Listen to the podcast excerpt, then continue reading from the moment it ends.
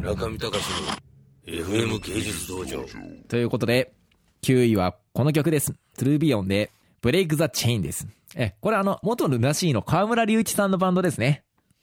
いやー、これがね、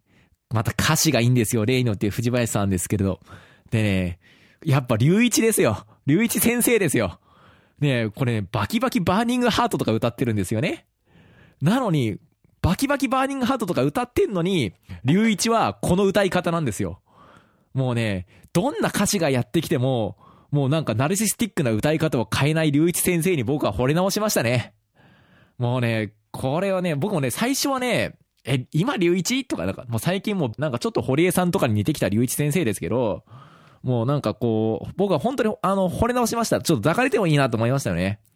まあでもこれもね、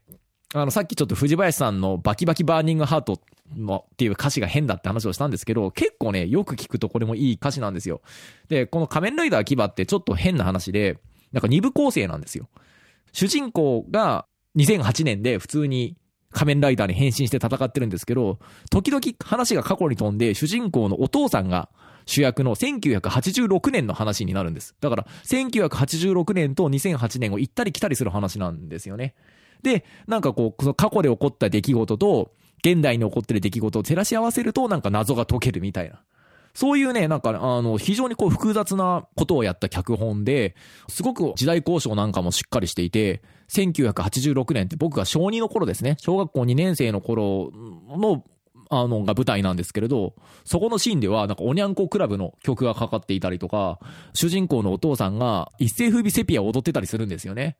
それも単になんかそれ面白がってやってるだけじゃなくて、まあここじゃ話しませんけど結構批評的な意味とかもすごくあるんですよ。なんか割となんか社会派の仮面ライダーみたいなね。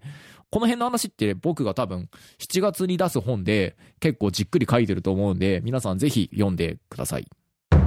中見隆の FM 芸術道場